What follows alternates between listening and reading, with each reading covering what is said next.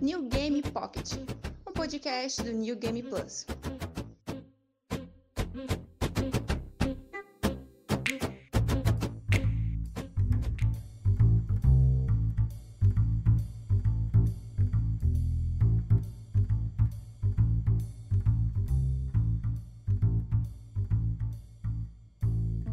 Fala galera do NGP, aqui é a Caio Vicentini com mais um Game Pocket, podcast oficial do Game Plus. Estamos aqui com uma edição do TSN, ou Tudo Sobre Nada, né? TSN é para os íntimos que já ouviam antes. A gente está gravando em pleno domingo assim, a gente está. Não vou ficar entrando muito em detalhes que a gente está Enclausurado. e tudo mais, enclausurados. Mas uma das vantagens, pelo menos, disso é que agora a gente tem tempo até de gravar de domingo o podcast. E para alegrar aí a sexta-feira de vocês, que é quando o podcast vai ser lançado, a gente vai dar aí algumas recomendações do que a gente anda consumindo, porque agora a gente tem um tempo considerável para consumir bastante coisa. É, eu sou o Caio Santini, eu estou acompanhado do meu colega de crime de sempre, o Diogo Fernandes. Olá pessoal, tudo bom? Isso aí. Uh, Diogo, Diga. conta aí, conta aí pra mim o que, que você. Adiantando Onde, o- onde o pessoal pode gostar um dia. Mas, mas conta aí o que, que você anda consumindo. Dando um passant aqui rapidinho, é, caso vocês ainda não conheçam a história daquele filme que ficou muito mal falado, que é o Cats, né, que quando saiu o trailer lá no meio do ano passado, todo mundo ficou meio chocado, é, e claro, né, com vários motivos, e todos válidos, porque é realmente esquisito, inclusive ganhou todos os prêmios do Framboesa de Ouro, né, é, ganhou todos os principais, né, pior filme, pior roteiro, pior diretor, é, foi, bem, foi bem bonito de ver. Mas caso vocês não conheçam a história do filme, né, a- né, o musical da Broadway, a ponto de virar um filme, então acho que vale a pena, sabe? A estran... Deixa a estranheza de lado, o preconceito, né, de estar vendo ali um pessoal muito esquisito vestido de gato, mas tenta focar só na história, que vale a pena. Depois olha o musical no, no YouTube da vida, mas assista ao filme que eu acho que vale a pena, pela história. Mas eu queria saber qual que é a história. Me conta um pouquinho qual que é da história, porque Cats é um negócio que, principalmente em produções americanas, que falam da Broadway lá em Nova York, eles sempre acabam citando coisas como o Fantasma da Ópera, Cats é, e Hamilton, né? E, mas aí, uma coisa que, que eu não sei a história, assim, eu sei que tem gatos, né? Sim, tem gatos. são pe- pessoas fantasiadas de gatos, mas eu não.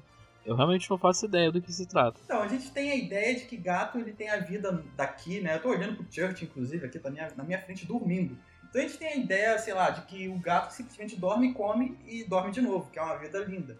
Mas, em teoria, os gatos eles teriam uma outra vida à noite, sabe? Quando eles saem pra fazer qualquer outra coisa. A tal da saidinha, né? O cara dá um rolê. Que nem é recomendado. Mas no musical e agora no filme, eles retratam isso. Que até mesmo os gatos caseiros, eles têm uma vida além daquilo. E essa vida é, é como se fosse uma gangue, sabe? E essa gangue, anualmente, existe uma espécie de prêmio. E existe um vilão, obviamente, que quer esse prêmio e nunca consegue. É, a história gi- gira em torno disso, né? Uma gatinha entra nessa gangue e passa a conhecer cada um deles, que cada gato tem uma personalidade específica. Tem um gato que é mágico, tem um gato que é ladrão, tem um gato que é comilão. Então esses, esses gatos, eles, cada um com a sua personalidade, eles meio que se. Numa rivalidade ali amistosa, eles tentam conseguir a graça de uma gata mais velha, como se fosse uma líder, para poder conseguir ir nessa. ne- nesse prêmio, né? Então, é, essa gatinha ali também passa concorrer, de certa forma, né, por, por esse prêmio, e o vilão, que é o Drizelba, que ele faz, né, ele faz muito bem, o Cavity, que é um gato que tem uma espécie de magia, ele consegue se teleportar, é bem interessante. E como ele é um gato ruim, né, de certa forma, ele, os aliados deles acaba, acaba sofrendo nesse, nesse processo, né? E existe uma gatinha que. Não vou contar o filme todo, mas o filme e o musical ele gira em torno disso. Né? Uma, uma espécie de gangue, né? Tentando ganhar esse prêmio, uma Cavity tentando usurpar esse prêmio de todo mundo, tentar pegar para ele, e uma gatinha ali tentando concorrer também. E até que esse prêmio é dado para alguém e, e o filme segue, né? E assim, passa o filme inteiro e o musical, acredito, passa num período da noite, sabe? Como se aquele acontecimento todo que girou em torno de uma Londres inteira girou ali naquela noite e no dia seguinte os gatos acordam no pé dos donos e a gente não faz ideia do que aconteceu com eles. Então é, é interessante, é uma vida além da vida normal. É, é, tipo um. É, desculpa te interromper, mas é tipo um Toy Story, só que dos gatos, né? Mostrou da vida oculta dos gatos, é isso? É mais ou menos isso. É mais ou menos um Toy Story dos gatos. E. Assim, são todos carismáticos demais, sabe? Você olha para um gato daqueles e acaba tentando associar ao seu gato. Então, ali no filme tem uns dois ou três prajolas, então eu olho e falo, cara, você parece o Church, ou então não, você, sei lá, você pega um tigradinho que você tem, ou então quem tem uma porrada de gatos vai ficar imaginando esse monte de gatos como realmente uma gangue ali, sabe? Então, para quem gosta, para quem cuida de gatos, eu acho que é um filme que, assim, obviamente, o filme tá muito esquisito, tá, tá horrível. A Rebel Wilson comendo barata, assim, é, é bem incômodo de olhar, mas é, como o filme e a história dele gira em torno de uma, de uma coisa muito bacana. Então, para quem não conhece, né, e se você simplesmente ignorar esses outros. É aquela mania que eu tenho de tentar gostar das coisas. Então, se você conseguir é, abstrair da parte feia, que tá os efeitos, que eles tentaram dar um DLC ali, né, para tentar melhorar. Mas se você conseguir ignorar isso, abstrair a imagem esquisita e o os efeitos esquisitos que ficaram e né, ignorar também, deixar a expectativa lá no zero, eu acho que o filme vai ficar bacana, você vai gostar do filme. E se você gosta de gatos, eu acho que você vai gostar ainda mais. É, eu vi umas imagens porque o filme foi bem mal recebido, né? Não sei se felizmente ou infelizmente, porque eu não assisti ele ainda. Aliás, existe uma conversa lá no Telegram da NGP de ver esse filme justamente hoje no dia da gravação. Mas. Ver bêbado acho que ajuda. É, eu tenho, eu tenho bebida aqui, vamos ver. É, mas ele ganhou framboesa de ouro de pior filme, né? Ele. O diretor também ganhou de pior filme. Tá bom que é, é uma premiação que é muito guiada pela reação do público, né? Não necessariamente do, do que realmente é, pode ser o pior filme. Mas eu lembro nitidamente numa cena que você estava falando da, dos efeitos, que é aquela Rebel Wilson, sabe? A atriz que é loira. Sim. Ela. Daí tinha umas baratinhas andando na mesa, debaixo da mesa, e parecia aquele CG de PlayStation 1, sabe? Cara, é, é uma cena muito ruim, cara. É assim, é muito ruim, é muito mal feito, sabe? É, é assim, é, a, a qualidade do, da, da, da, animação, ali, todo mundo vestido de barata, né? Que são mini baratinhas, mas são pessoas fantasiadas de barata, da mesma forma que tem pessoas fantasiadas de rato. Então, assim, a mesma estranheza que você sente olhando aqueles gatos, você vê nas baratas, você vê nos ratos, então, assim, é, ajuda, né? É, é uma cena. E ela comendo aquelas baratas, e tem uma hora que ela né, ela meio que puxa um zíper e mostra uma roupa, só que ela não tá puxando um zíper, ela tá rasgando a própria pele. Né? Assim, fica muito esquisito na, na, na tela. Eu não sei se no musical ele, ele ficaria um pouco melhor, né? Fica mais lúdico, né? Fica mais, sei lá, fantasioso ali no, no, na peça. Mas no filme, você fica, caralho, que porra é essa, sabe? Que bizarrice.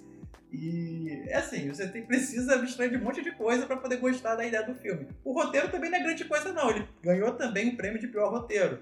Só que se você pegar o filme como um todo e imaginar ele um filme melhor, mais bem feito na sua cabeça, é, realmente o filme é muito ruim. Mas assim, a ideia dele é muito boa. Entendi.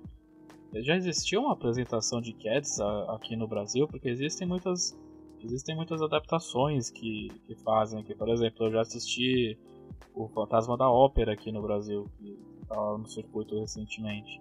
Você já chegou a ver algum musical do tipo? Não. Assim, ao vivo? Não, não.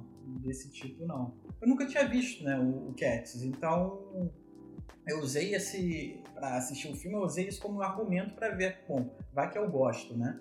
Então, por não ter nunca tido contato nem com musical, nem com aqui no Brasil ou lá fora, é, eu esperei o filme e, e foi bacana.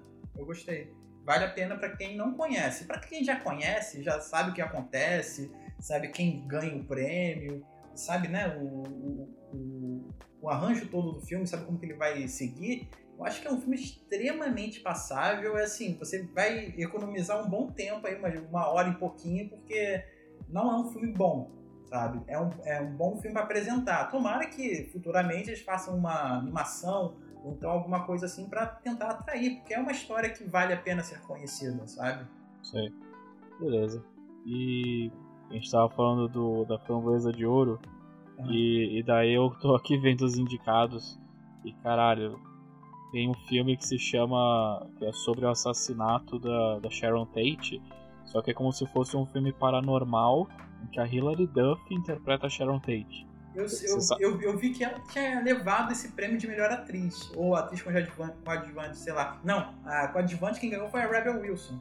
Né? Mas acho é, que a, Rebel, ganhou... a Rebel Wilson ganhou. Aliás, Cats levou melhor, pior filme, pior diretor, é, pior ator coadjuvante, que é o James Corden, é aquele apresentador de talk show, a Rebel Wilson.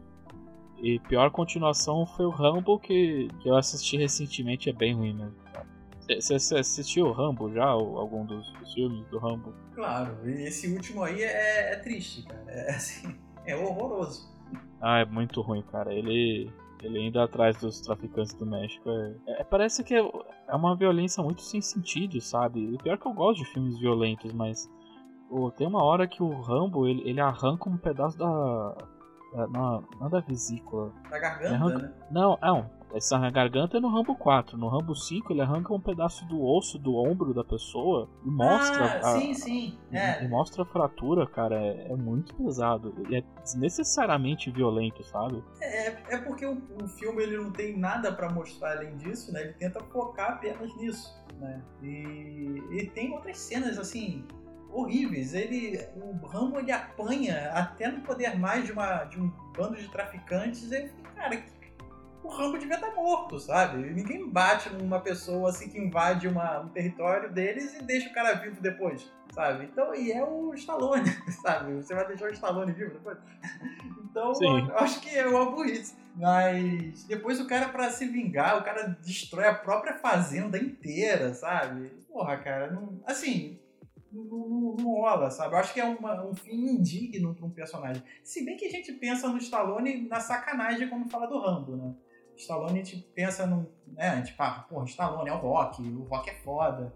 E tem as, as frases clássicas do rock que a gente guarda com o maior carinho. Mas quando pensa no Stallone na sacanagem, é Rambo. E eu acho que a finalização do filme do Rambo na sacanagem, como foi, eu acho que tá ali no, no, no páreo. A única coisa que eu gostei desse filme é que no, no final dele, já no final, né? Você tá livre do filme.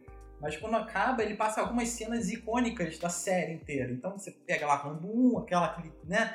E o Rambo 2, quando ele cauteriza um ferimento lá, então é interessante você pegar e ver essas cenas que fizeram a série inteira. Eu acho legal.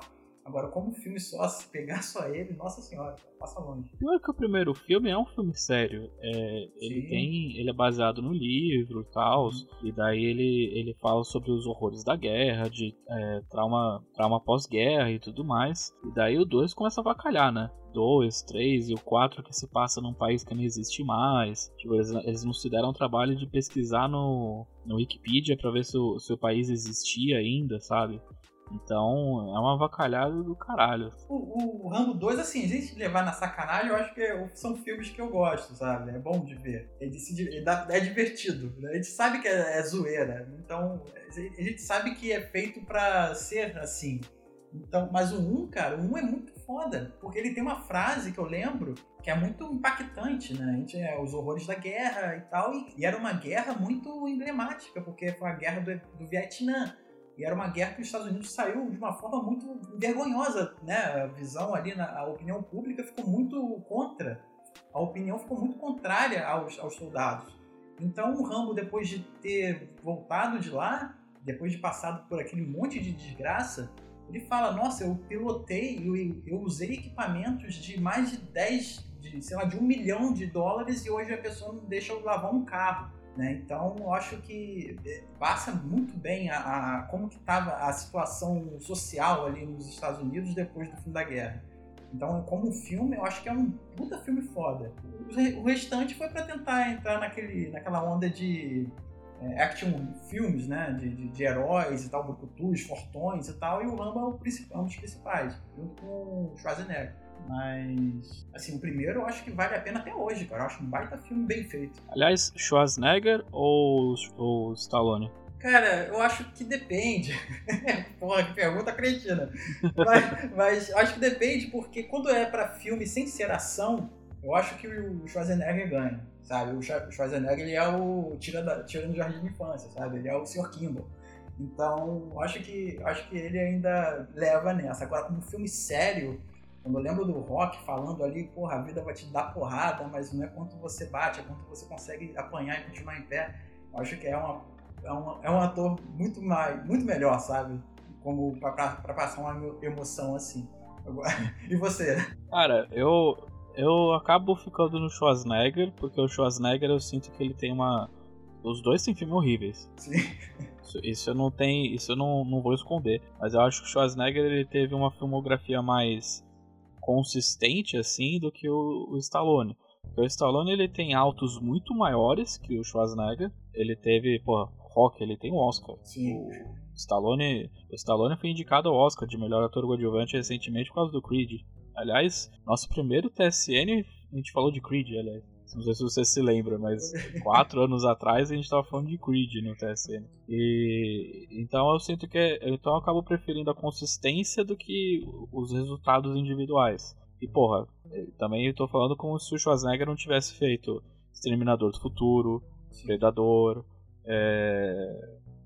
True Lies, sabe? Então. Porra, True Lies é muito foda, cara. Eu não consigo não parar. Não, eu não consigo, quando tá passando True Lies, eu não consigo não ver. Pode estar tá passando uma cena que for, eu vou parar e vou tentar assistir pelo menos o filme, o restante do filme inteiro. Porque é um filme, cara, que. que até o joguinho lá do Super Nintendo era muito bom, cara. É isométrico, assim. Não sei se era bom hoje. Na época, quando eu joguei, era bom. Ah, mas o Schwarzenegger fez ótimos filmes. Ele, a parceria dele com com Cameron, hoje em dia até uma do, é, ainda é uma das melhores. E eu, eu tenho a esperança de que nesses 15 avatares que o, o Cameron tá fazendo, que o Schwarzenegger apareça pelo menos um deles. Sim, cara, essa parceria rendeu, eu acho que, o melhor filme de ação já feito na história da humanidade. Porque se você, hoje, sei lá, tantos anos depois, mais de 20 anos depois, se você botar lá o Terminador do Futuro 2, ele é um filme que parece que foi feito ontem sabe? Você, é um filme que é um envelheceu filme que, bem pra caralho. Acho que não envelheceu, sabe? Assim, se você pegar algumas cenas e fala, pô, esse efeito podia ser melhor, mas você vai estar tá falando de um filme de, sei, de mais de 20 anos atrás. Então, acho que tem uma cena que é muito foda, cara. A gente vai falar de no futuro aqui no podcast. Não, vai fazer 30 anos é, o Seminador 2. Vai fazer. É 91, né? Vai fazer 30 anos ano que vem. Aliás, podcast The New Game Pocket é, na próxima temporada. Não na próxima, mas quando fizer realmente 30 anos, vai fazer um podcast só de Exterminador do Futuro 2. Por favor, por favor. E esse filme agora que foi a sequência dele direta, né? Esse agora, esse último, tem um iníciozinho ali que mostra como que a vida do John Connor, além da moleque e da Sarah, como que foi ali esse processo, sabe? e como que eles conseguiram fazer com que o John Connor, o garoto, sabe, o ator é, e a Sarah, assim, é, é, absurdo como eles conseguiram fazer aquilo. E eu queria muito um filme direto com eles. Pô, cara, ele podia ter, podia ter rolado, cara. Pena que a série seguiu por um caminho bem Não, a pena que o Cameron fez outras coisas ou que não botaram pessoas um pouco mais competentes na série, porque o 3 ele é muito esquecível. Sim. O 3 ele eu acho que o maior erro de Exterminador do Futuro, a franquia em si, é sempre tentar repetir aquela magia do 2, mas sempre sai um filme ou muito ruim, que nem o Gênesis. Eu acho o Gênesis um filme extremamente ruim. Eu acho ele presunçoso, é... cara. Porque ele é... dá, esse, dá a entender que ele pode ter uma continuação a partir dele, cara. Eu achei isso ofensivo. É, é, é um, era um filme muito com uma presunção muito da Marvel, assim, é de achar, de querer tipo montar um universo, de querer montar várias sequências, de achar que falar que o quem é o vilão no meio do trailer que não ia dar nada, assim, cara, é, é, uma, é de uma estupidez esse filme. E, e, e o pior é que tipo o Dark Fate, o futuro, so, o futuro sombrio, o destino sombrio. Acho que é o destino sombrio. Enfim, foda-se. Vocês, vocês sabem o que eu tô falando. É tipo, ele veio muito tarde, sabe? Se, se o Destino Sombrio fosse o 3, que foi lançado em 2001, 2002, eu não lembro. Foi antes do Schwarzenegger, foi o último filme do Schwarzenegger antes de virar, virar governador. se, se tivesse sido feito naquela época, teria sido um filme muito melhor. Porque daí você teria a Linda Hamilton sem ser uma octogenária. Nossa senhora, né? uma senhorinha, cara. Sem ser uma senhora, né? Grupo de risco agora. E. Sabe? Tá explicado, Corona. e, sabe, o timing teria sido melhor. Porque, meu, o Schwarzenegger tá na cara que ele não tem mais saco pra fazer Exterminador. É, não vou dar spoiler do filme. É, do, do, do, Destino Sombrio, mas o Schwarzenegger não é exatamente o protagonista. Ele tá lá, ele é uma peça importante. Mas eu tenho, você tem aquela impressão que o autor que aceita fazer o negócio porque dinheiro, boletos, Sim. mas que não tá muito afim, né? Que daí fala, ó, eu posso aparecer assim mais pra frente, numa meia hora, 40 minutos de filme, assim. Então eu acho que, infelizmente, é uma franquia que não, não dá mais para fazer do jeito que tá. Eles estão querendo fazer toda hora repetir aquela magia do 2. E aí eu acho que eles poderiam fazer algo, por exemplo, mais como o Exterminador 1, que era um filme de terror. E daí, uma das coisas muito legais do início do Destino Sombrio, que o, ele sempre muda a tecnologia do, do, do robô, né, do Exterminador, era que ele podia se transformar em qualquer pessoa. Imagina se, por exemplo, fosse uma coisa meio Enigma do Outro Mundo do John Carpenter, que daí você não sabe quem é a máquina e quem é humano. E daí fosse um negócio bem, tipo, baixa, baixo orçamento, bem baratinho. Que daí era um filme de terror psicológico que você não sabia quem é o exterminador, quem é que tava indo atrás de você. Ia ser muito legal. Porque... É assustador, né, cara? Você não sabe que vai poder te dar um. atravessar o peito com uma, uma faca, sabe, feita do braço. É bem, Sim. É bem tenso. Sim, porque, meu, eu, eu, sinto uma úlcera toda vez que um novo filme do Exterminador sempre faz uma versão do I'll Be Back ou do Rasta La Vista, sabe? Chega. Sim. É, e eles precisam é... também fazer um, um, adversário feito de metal líquido. Depois do 2, então todas as vezes vai ser alguém assim. Porque ficou muito marcado, né? O cara correndo com uma, uma espada no braço. Então ele quer botar isso todo o filme para tentar causar o mesmo impacto que foi antigamente. Só que, cara, já não dá mais.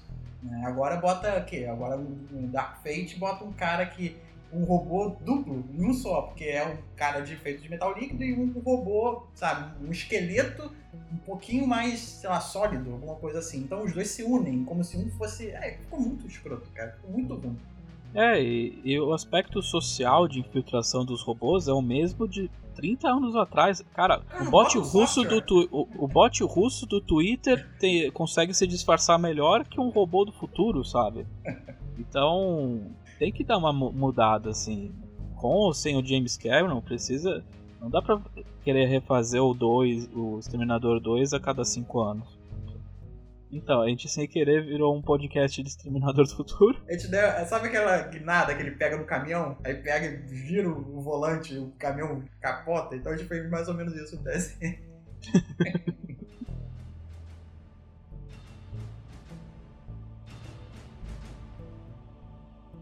Então, você tem mais alguma outra coisa para indicar, Diogo? É, a minha real indicação aqui para o pessoal é o seguinte: como seria a vida dos quadrinhos se não fosse as continuações e os reboots? Né? Seria um pouquinho mais trabalhoso. Então, quem, sei lá, curtiu muito e gostou muito da linha da Vertigo, que, cara, eu gosto muito, então com certeza a Vertigo vai estar aqui de vez em quando. E, assim, quem sente muita falta lá dos quadrinhos dos anos 80, 90 e ali do, do início dos anos ali, 2000, né, com Sandman, Hellblazer, Lucifer e tal, quem sente falta, quer uma continuação desse pessoal, a, a Vertigo lançou, já tem um tempinho, inclusive, só consegui ler agora, que é o Universo de Sandman, que é basicamente a continuação dessas, desses títulos, sabe?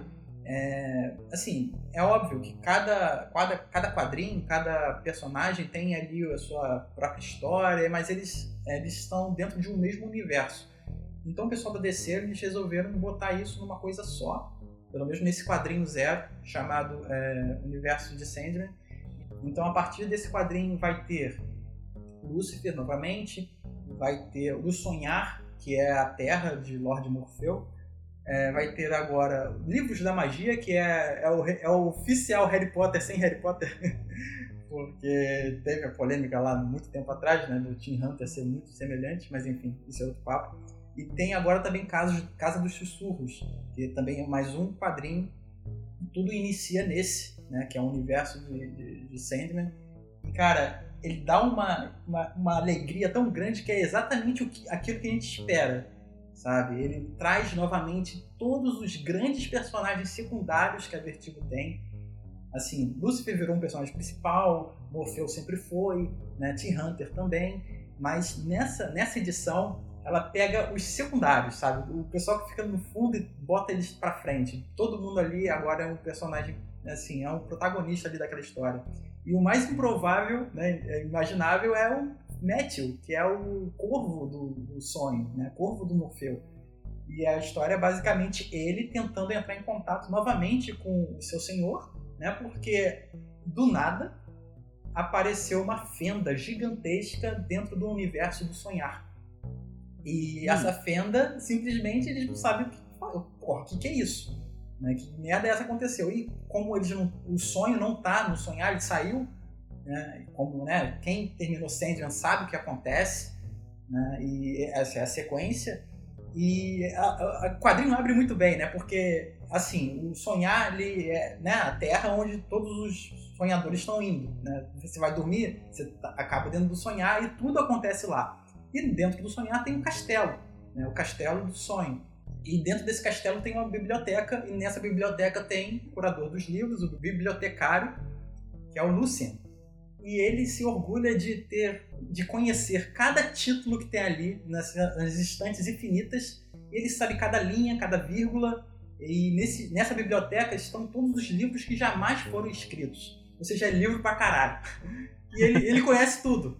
Só que, do, de acordo que ele tá arrumando a biblioteca e tal, ele olha na, na estante, vai, o que, que tinha aqui? Falta um livro e essa é basicamente o ponto de início desse quadrinho. Tá faltando um livro nessa biblioteca e apareceu essa fenda gigante no sonhar. Então o Matthew ele acaba sendo necessário. E o, o Matthew, para quem conhece, é um corvo extremamente desbocado, puto da vida. Fala, porra, por que tem que ser eu? E acaba sendo ele. Né? E ele, para sair né, do sonhar, não é simplesmente sair. Ele não é uma criatura totalmente livre ele é uma criatura desse universo. Então ele é obrigado a entrar nos sonhos das pessoas para poder achar um caminho melhor para entrar no mundo dos despertos. E nessa nesse caminho que ele faz, ele acaba cruzando em todos esses novos novos inícios, né, desses quadrinhos. Ele acaba indo lá no Livros da Magia, ele acaba passando por Lúcifer, ele acaba passando também pelo é, pela Casa dos Sussurros e, ou seja, ele dá início às outras, essas novas continuações e é muito bem feito, sabe? E deu uma empolgação gigante. Eu quero voltar a ler. Eu sempre gostei, porque eu comentei com o Caio uma vez que eu estava meio carente de ler é, quadrinhos. E eu sempre volto para Vertigo, né? Acabo relendo tudo de novo. 70 e poucas edições para cada título. Elas são ótimas, quase perfeitas, mas elas são, fin elas são finitas. Elas acabam. Esse é o pecado delas. E agora dá a entender que elas vão continuar e acho que já saíram ali alguns números, uns dois, três, quatro de cada um. Eu vou comprar ainda. É, e eu, eu voltou a empolgação, sabe? Isso é muito bom. E se você não conhece essas HQs, você não conhece Sandman, meu Deus, que pecado! Mas se você não conhece Sandman, não conhece Lucifer, não esquenta pelo nome, é só, é só um nome. É, e se você não conhece também Livros da Magia, cara, você tem muito, muito quadrinho aí para ler nessa quarentena. E são quadrinhos que vai mudar sua assim, você muda sua percepção de, de quadrinhos, sabe? São coisas assim, tipo que o, o Watchmen pode ter feito com quem já está habituado ao quadrinho, é o maior quadrinho já feito. Para quem gosta do universo de, de, vertigo, desse universo meio, meio sombrio, é, se você ainda não leu Sandman, é, acho que é obrigatório você fazer isso. E é isso. E agora, com a continuação, você tem 70 e poucas edições da, da, da parte clássica de Sandman umas cinco, cinco ou seis edições ali do Prelúdio, que é antes do que acontece na, na, na, no quadrinho original, e agora uma pretensa continuação, agora com Sonhar e esses outros quadrinhos aí. Então, cara, é muito quadrinho e você tá com tempo para ler, então cai dentro. É, quem é a equipe criativa por trás desse, dessa linha agora? Cara, tem muito nome envolvido, não tá, não tá acreditado cada um, sabe? Sei. Mas aqui, eu posso falar mais ou menos, você tem aqui Matt Lopes, Sebastian Filmara, Tom Flower, é, o próprio Neil Gaiman, né, como um personagem ali, é, Simon Spurrier. Ah, eu conheço esse. Eu conheço. Ele, é, ele, era um roteirista na Marvel, ele até escreveu Cross também. Ah, foi? Porra! Cross? É, ele, ele fez coisa na Marvel, mas ele também fez algumas edições de Crossed. Mas enfim, é uma galera que, assim, se você gosta, já ouviu falar, se interessou por, por Vertigo e quer começar agora, eu acho que é uma espécie de ponto de partida, sabe? Você pode começar por aqui, existe uma história muito longa por trás, é mais ou menos a história de, de heróis, sabe? Você vai ler o quê? O Superman número 1, um, ele levantando o carro. Ou você vai querer pegar aqui uma, uma continuação, sei lá, os 952 que rolou. Já tem um tempinho, mas começou ali, foi um início ali para você poder continuar. Ou um início para você poder seguir com, sei lá, esse hábito. Mas se você quiser, agora esse universo de Sandman ele abre esse caminho, você consegue seguir e você vai se divertir lendo.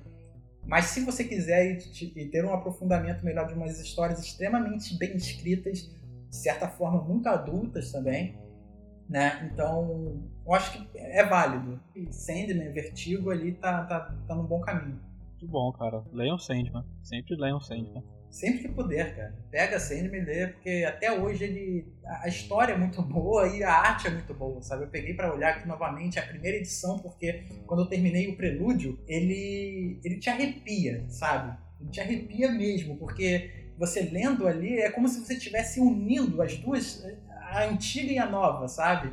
E, e, e dessa forma o próprio texto e tal, cara, é muito, é muito bonito você ler uma coisa e você saber que é exatamente daquela forma que está ali no antigo. E você vê que ele está fazendo uma ligação ali de uma forma muito caprichosa. Na época, quando eu ouvi falar que o Prelúdio ia sair e que o Neil Gaiman ia tocar em Sandman novamente, ia criar uma história totalmente canon, né? ia explicar algumas coisas, falei, hum, calma aí.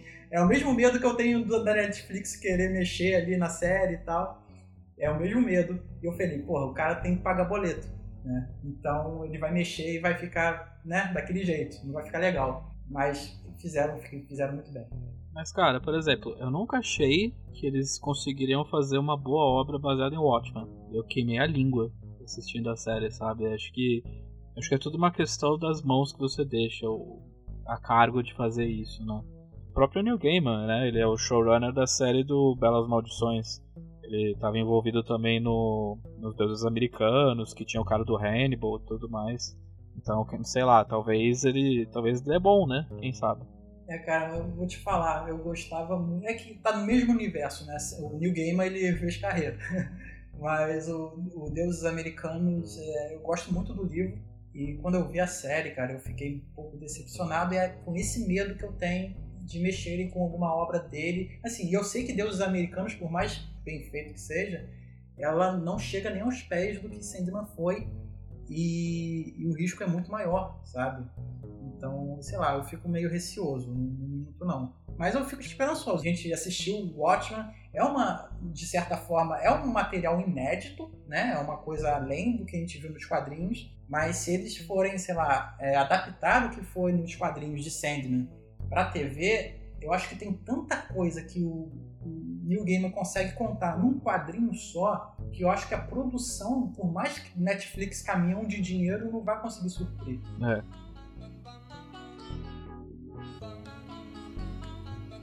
Bem, a gente quase transformou isso aqui em mais um podcast de quadrinhos, mas, Caio, o que, que você consumiu essa semana, esses dias? Você pode contar pro pessoal aqui para poder consumir nesses dias todos de quarentena que tem pela frente. Eu eu não joguei recentemente esse jogo, acho que vai fazer acho que um mês que eu joguei. Mas eu tô com vontade de revisitar ele justamente pelo cenário que a gente tá tendo. Acho que a gente pode se esquecer um pouco dessa todas as notícias que estão tendo, que deixa a gente muito. Principalmente pessoas que, que ficam plugadas na internet, parece que você é bombardeada com notícias merdas sobre pandemia e tudo mais o tempo todo. Fica bad, então, fica numa situação sim. bem pra baixo, fica pra baixo pra caralho, eu entendo. Sim, e daí eu, eu tenho feito um esforço assim para me afastar um pouco disso, pelo menos por algumas horas, ter um pouco de paz, né? E, e daí eu pensei num jogo justamente que eu joguei mês passado, como eu disse, que é justamente isso. Ele é um jogo que te deixa tranquilo, te deixa em paz, que se chama Coffee Talk.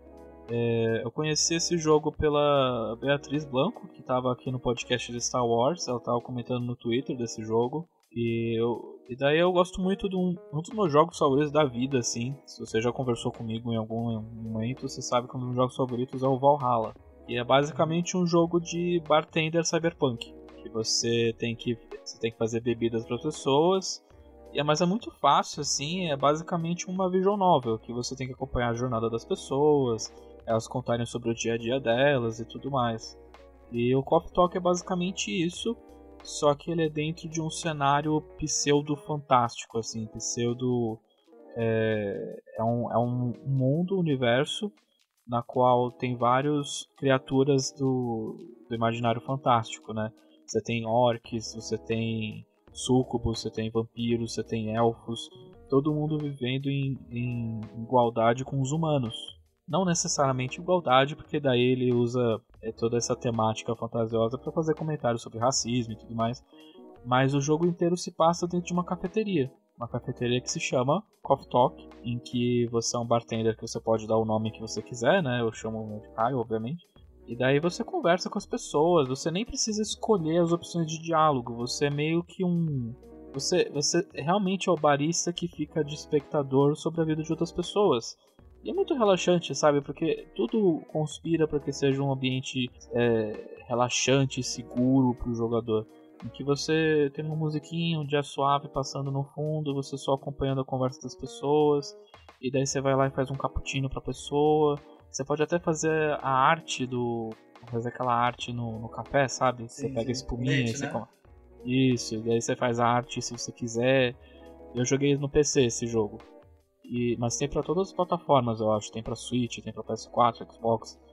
E, cara, é muito bom esse jogo. Eu, ele veio numa época que eu tava muito na bad por questões pessoais. E são jogos assim que me ajudam a, a me tranquilizar. Eu gosto, eu, por exemplo, eu tô me distraindo atualmente jogando Doom Eternal. Eu tô fazendo análise para NGP, mas é um tipo diferente de relaxamento, sabe? É um realmente... relaxamento com, com vísceras. Isso. É e, é um negócio que eu tenho pensado muito. Eu, eu tenho procurado mais para jogos desse gênero quando eu quero alguma coisa menos cerebral, men menos que exija da minha atenção totalmente. Não que eu fique, tipo, de, desatento, mas é aquela coisa calma, sabe? Tem, é, são jogos assim que, que eu gostaria de jogar quando eu acabo o trabalho do dia, eu acabo todas as minhas tarefas do dia, eu só quero, tipo, fazer uma última coisa antes de dormir. E daí são jogos assim, o Valhalla, o Coffee Talk, é, o Stardew Valley que eu falei antes. É, acho que é a segunda vez que eu falo de um jogo desse tipo assim. Mas eu recomendo muito. Ele. O que, que você faz no jogo? Você faz café para as pessoas. Mas ele é tipo um cyberpunk, alguma coisa assim? Ou o cenário ele é. Você falou que tem criaturas fantásticas e tal, mas ele é meio voltada para RPG assim ou, ou não? Não, ele é, ele é um visual novel. E, e, e, o universo dele é meio que um what if de 2020 se tivéssemos criaturas fantásticas vivendo entre nós. E daí você e daí os seus clientes são essas criaturas. Você tem um lobisomem que trabalha no hospital, você tem um vampiro que é um top model, você tem é, um casal que é uma sucubus e um elfo, e daí eles discutem sobre problemas sociais porque Sucubus são vistas como seres inferiores para os elfos, os elfos são vistos como seres arrogantes e, e escrotos e tal. Então, é, e, e, daí eles usam esse, essa, essa roupagem fanta fantasiosa, mas ao mesmo tempo é, misturada com a nossa realidade, porque esses seres esses seres fantásticos usam roupas normais que a gente sempre usa assim no, no século 21 e 2020 então é, é, muito interessante, né? Porque ele faz paralelos com questões sociais de preconceito,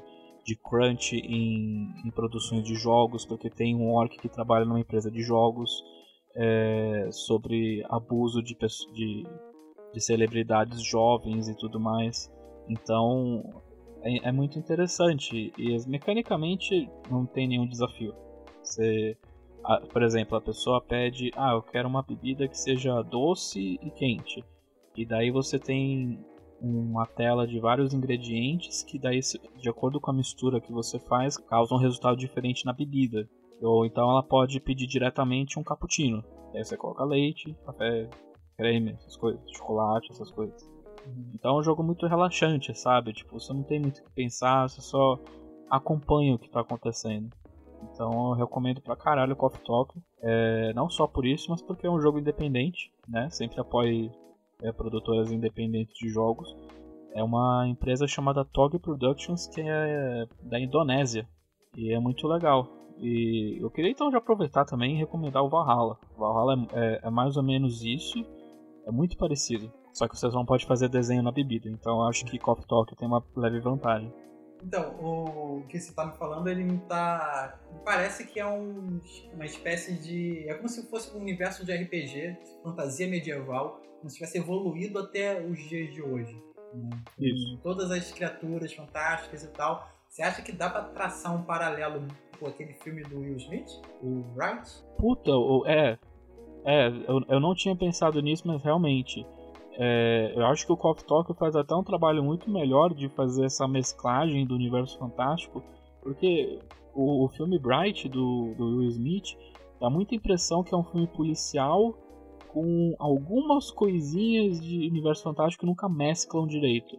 Enquanto no Coffee Talk ele te convence que, tipo, ah, ok, vampiros sempre estiveram entre nós. Ah, ok, elfos são cuzões e. Ok, beleza. Se você disse isso, ok. E ele faz um trabalho muito melhor de estabelecer um universo, um world building e tudo mais. E ele faz isso com coisas muito pequenas, porque, por exemplo, a sua visão dentro do jogo é você ver as pessoas no balcão conversando contigo.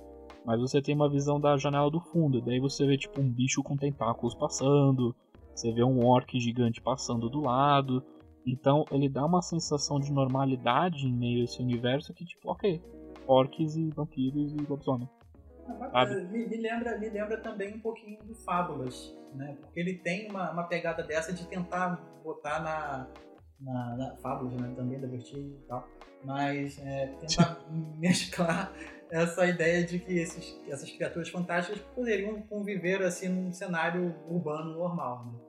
Por exemplo, o, o Lobo Mal é um detetive, então ele segue a vida dele trabalhando, enfim. Mas nesse, nesse mas nesse jogo, né, a, a, pegada é um pouco mais. Existem uma, questões de, de preconceito racial, como tem nesse filme do Will Smith, ou não? Ele é simplesmente são criaturas mágicas, cada um. Mágicas não, né? Fantásticas, e cada uma com a sua. vivendo a sua vida enquanto conversa lá com você como um balcão. Não, existe mesmo. E eu vejo muitas críticas falando que eles não se. eles não se aprofundam muito nisso, que eles poderiam ter se aprofundado mais. Mas eu acho que a proposta do jogo é muito diferente. Eu acho que a intenção não era fazer. Não era de fazer um, um jogo com uma mensagem social, apesar de ter sim. Mas eu não acho que foi o objetivo principal do, das desenvolvedoras. Eles abordam questões sociais como, por exemplo, as sucubas são vistas como seres promíscuos. É, as pessoas não as pessoas não sabem que existem orcs mulheres e daí é, ficam olhando para as orcs mulheres achando que são homens e daí tem toda uma questão de, da, de uma, da orc se sentir incomodada por causa disso. É, por, então, existe sim um, um, fator social, um fator sociopolítico inserido no jogo. E daí ele usa de roupagem, roupagem fantástica. Mas é muito fácil você enxergar os paralelos que estão sendo feitos. Não é algo que faz você, tipo. É muito, tá muito na cara, assim, o que, a mensagem que eles querem transmitir. Entendeu? Caramba, gostei, gostei da premissa. O universo que o, o jogo tá contando, cara, me atrai, cara. Eu gostei disso. Eu, eu, é muito, eu te falei é uma vez, legal. né? Eu te falei uma vez que eu, eu fico meio ansioso com o jogo, tipo Stardew Valley, que eu fico querendo saber, fazer as coisas e tal, e às vezes o jogo tá é mais parado e o jogo é assim porque ele tem que ser assim. Né? E, mas como você tá me falando que tem essa questão sociopolítica e tal, socio. Sabe? Eu acho, eu gostei, gostei disso. Quero saber. É até interessante para a gente fazer uma espécie de, de, É uma visão diferente que a gente pode ter de, de criaturas de, de um universo fantástico, né? Porque, ah, sei lá, eu imagino um elfo, um anão, uma sucubo no, dia a dia, assim, num ambiente contemporâneo nosso, eu imagino o quê? Cyberpunk, sabe? Cyberpunk com, sei lá, anão barbado com duas uzes na mão e atirando, e não criaturas assim, um orc tomando café do lado de, sei lá, de um druida por exemplo. Sim. Isso é interessante, eu gostei, gostei da premissa. Sim, e, e daí eles fazem. É legal que eles fazem recontextualizações de criaturas, né? Por exemplo, o vampiro top model, ele, só, ele é vegano. E o que, que é um vampiro vegano? É um vampiro que só bebe sangue sintético, por exemplo. E é muito legal. Tem o lobisomem que, que eles têm. Que lobisomens são uma questão de saúde pública. Porque toda, toda lua cheia os hospitais ficam cheios de, de lobisomens que precisam ir lá para serem contidos. E daí ah. existe, uma, existe uma procura por uma cura ou alguma maneira de acalmar os lobisomens quando é lua cheia. Cara, você então... acabou de falar uma coisa. Existe um livro que traça um paralelo semelhante de uma autora brasileira, cara, a Jana Bianchi. Ela criou, ela tem um livro dela chamado Lobo de Rua, que é exatamente isso é, é um universo meio que fantástico também, né? No Brasil, em São Paulo, onde o menino de rua ele contrai licantropia. Então ele precisa saber lidar com as luas cheias, sabe? E existe uma espécie de alcateia que é, auxilia de alguma forma. Recomendo bastante esse livro, cara. Lobo de Rua, muito bom. De que. Qual o nome da, da autora? Jana Bianchi. Jana Bianchi, deixa eu anotar aqui.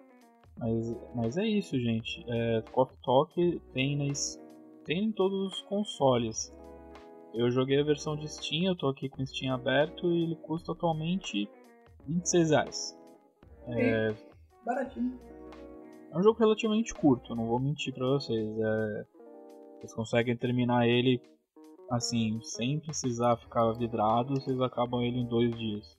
É, acho que porque não tem muito porque é muito rápido assim. Você, você abre o, a cafeteria, daí você tem uma conversa com a pessoa, acabou o dia. Aí começa tudo no, no dia seguinte. Então não é, não é difícil, gente. É, um, é um jogo de você relaxar, de você ficar de boa, assim. E, e, é um jogo de final do dia. É um jogo do final do dia. Você tá cansado assim do trabalho, de estresse, você senta, joga um pouquinho de Coffee Talk. Dá até pra jogar no, no controle. Eu joguei ele no, no sofá, assim, porque o Steam tem o Big Picture, né? E daí você pode jogar no controle. Então tem várias opções, assim. Se, se vocês acharem muito caro ainda, acho que é um jogo que, que dá pra ter um desconto ainda. E tem uma demo. Na Steam tem uma demo desse jogo se vocês quiserem aproveitar. Aqui na PSN tem também. eu tô baixando a demo inclusive agora. E ele não tá caro não, cara. Ele tá 58, 58 e pouquinho. Isso aí. Joguem em Coffee Talk, joguem em Valhalla e eu tô ansioso pelo Nirvana, e é do, das mesmas produtoras, da mesma produtora do, do Valhalla. O Valhalla é feito por argentino, sabia? É, é uma, uma, uma, equipe argentina, eles estão fazendo Nirvana que provavelmente vai sair esse ano, que se passa no universo cyberpunk também, só que num, numa ilha tropical. Tá? Então fica aí a expectativa.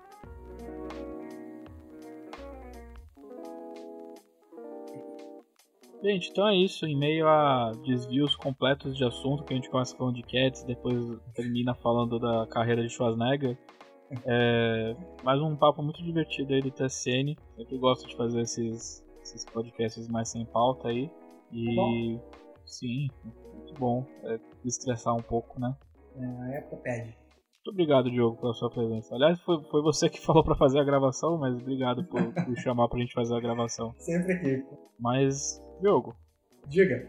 Onde o pessoal pode encontrar o NGP nas redes sociais? Pessoal, nessa quarentena aí incômoda, a gente tá ainda nas redes sociais. Você consegue nos encontrar lá no Facebook, é facebook.com.br ngameplus.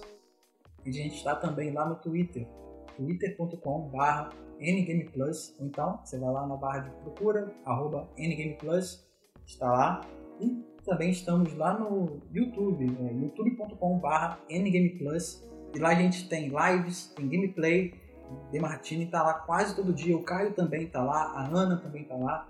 Então você consegue acompanhar as jogatinas que tem lá todo dia praticamente. Então não deixe de ser um inscrito e não deixe de ser um patrocinador, por favor, isso é importante. É isso, cola lá. Isso aí, gente. Sendo patrocinador, vocês ganham direito a participar de um grupo do Telegram, no qual eu, o Demartini, mas toda uma galera super legal conversar por lá. É, você tem direito a participar desses sorteios, de sorteios de keys de jogos, de Game Pass dentro desse mesmo grupo. é, patrocinadores em sorteios em que todo mundo pode participar, os patrocinadores têm mais chances de ganhar. Ah, e também você pode participar do, do sorteio que todo mês dois patrocinadores escolhem o que, que o Demartino vai jogar. Então, Escolha jogos bons. Jogos bons. escolham jogos bons, por favor. E a gente vai ficando por aqui. Esse foi mais um New Game Pocket. Fiquem bem, lavem as mãos E até a próxima. Até mais. Tchau, tchau. Tchau, tchau.